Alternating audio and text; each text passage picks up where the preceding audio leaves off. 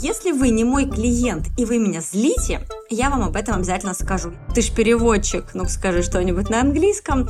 Смысл психологии вообще в обратном. Чтобы научиться чувствовать, чтобы научиться злиться, в долгосрочной перспективе, конечно, лучше подумать, как долго вы будете за такую коммуникацию держаться, почему вы делаете выбор оставаться там, где вас абьюзят и унижают. Быть мудрее и промолчать означает разрешить другим людям себя унижать. Привет, меня зовут Любовь Сурудо, и это подкаст «Не усложняй». Тут мы говорим о том, как жить, опираясь на себя, и забыть про чужое мнение. Как построить счастливые отношения в семье и про то, как любить, а не воспитывать детей. Не усложняю и вам не советую. Не усложняй. Ребята, всем привет! Меня зовут Любовь Сурудо.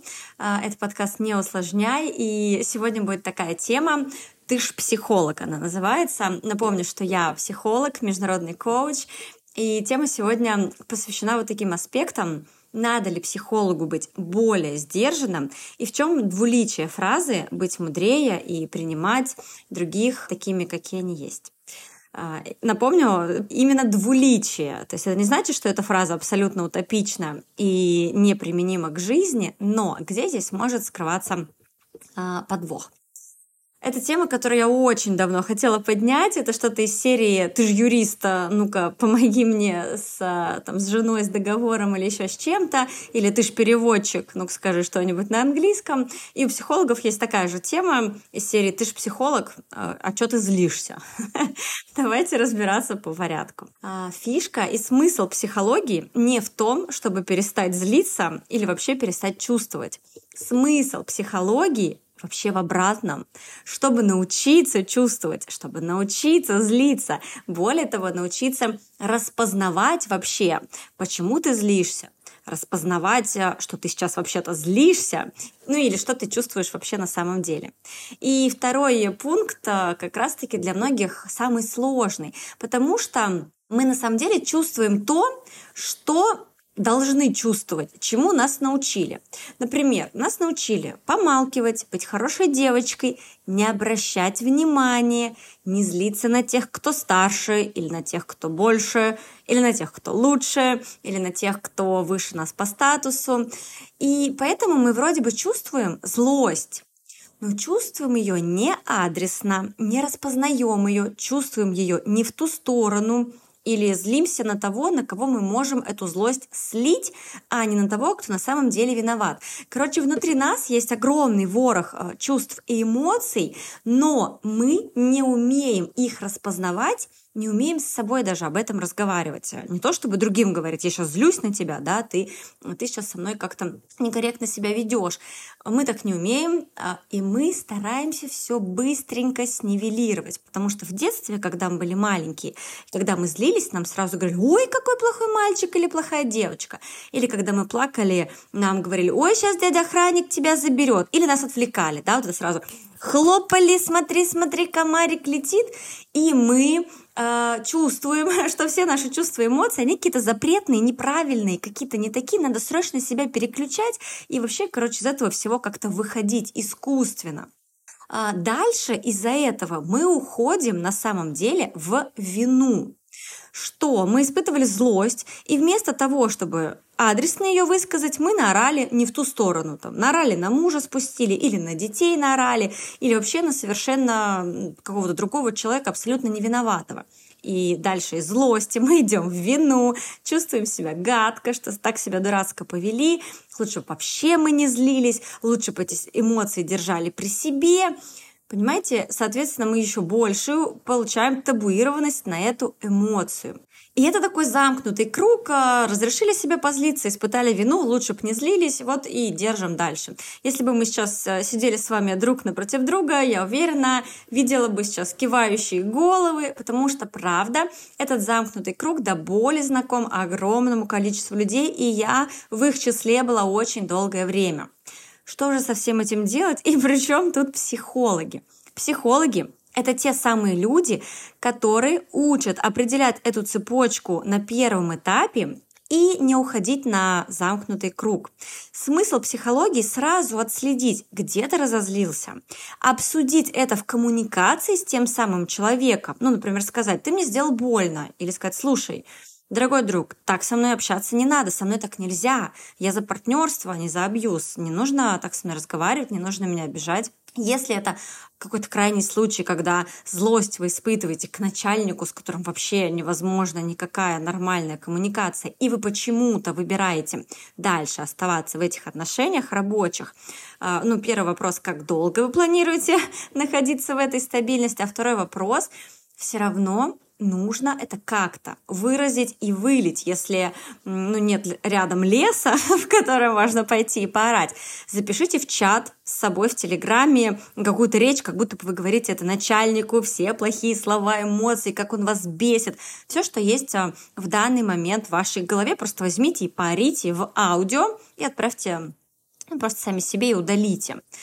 В долгосрочной перспективе, конечно, лучше подумать, как долго вы будете за такую коммуникацию держаться, почему вы делаете выбор оставаться там, где вас абьюзят и унижают. А, так вот, психологи, когда они злятся, они не пытаются забить на себя фиг и засунуть свою эмоцию поглубже, сделать улыбчивый, фальшивый покерфейс и говорить, о, я вас принимаю, я вас понимаю. Естественно, если это не клиент, и психолог просто контейнирует эмоции клиента. Если вы не мой клиент и вы меня злите, я вам об этом обязательно скажу. Если вы мой клиент и пришли просто поплакаться, и чтобы я выдержала ваши эмоции, я их обязательно выдержу. Поэтому очень четко важно разделять психолог с клиентом и психолог в обычной жизни. Это два совершенно разных человек. Ровно так же, как и переводчик в обычной жизни не постоянно говорит на английском и не переводит все, что вокруг него говорят и все, что вокруг него происходит. Психолог в открытую говорит в своей обычной жизни. Да, это человек, который умеет распознавать эмоции. Он говорит, слушайте, ребят, это похоже на какую-то агрессию, там, скрытую или не скрытую, и вы сейчас ведете себя, мне кажется, не по-дружески, мне как-то некомфортно, это не мое кино. Психологи не хавают негатив. Пожалуйста, хватит думать, что если ты ж психолог, то ты должен хавать все, что тебя вливают. Психологи сразу честно умеют, в отличие от многих других людей, выстраивать границы. Это не значит, что они будут там орать в ответ или негативить в ответ. Они просто сразу честно говорят, ребят, мне это не подходит. Эм, на вашем языке это переводится как «идите со своей злостью на все четыре стороны». На моем это переводится как «я заканчиваю коммуникацию и всем до свидания». Каждый раз, когда я в комментариях или в директ расставляю границы и говорю, ребята, идите как бы в лес э, со своими комментариями, это как бы не про меня, это про вас, найдется кто-то, кто напишет, ты ж психолог, ты что это не на дзене? Надо быть мудрее, надо с дзеном воспринимать это. Так вот, переходим вот к этой самой фразе «быть мудрее». Смотрите, сейчас объясню. В моей э, жизни есть очень много ситуаций, когда я правда не реагирую на, э, ну, на какую-то токсичность, но здесь вот что важно разделять.